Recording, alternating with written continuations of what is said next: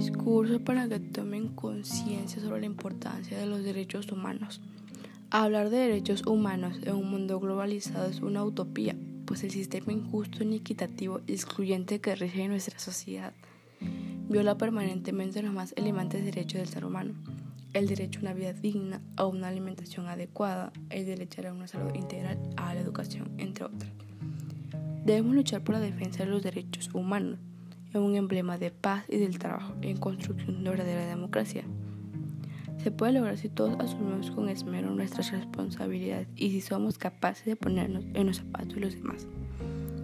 Llevan más de 60 años desde la adoptación de la Declaración de los Derechos Humanos. Aún hay muchos países que claman paz, respeto a la dignidad del ser humano, a la construcción de un mundo más justo, a un medio ambiente sano, entre otras.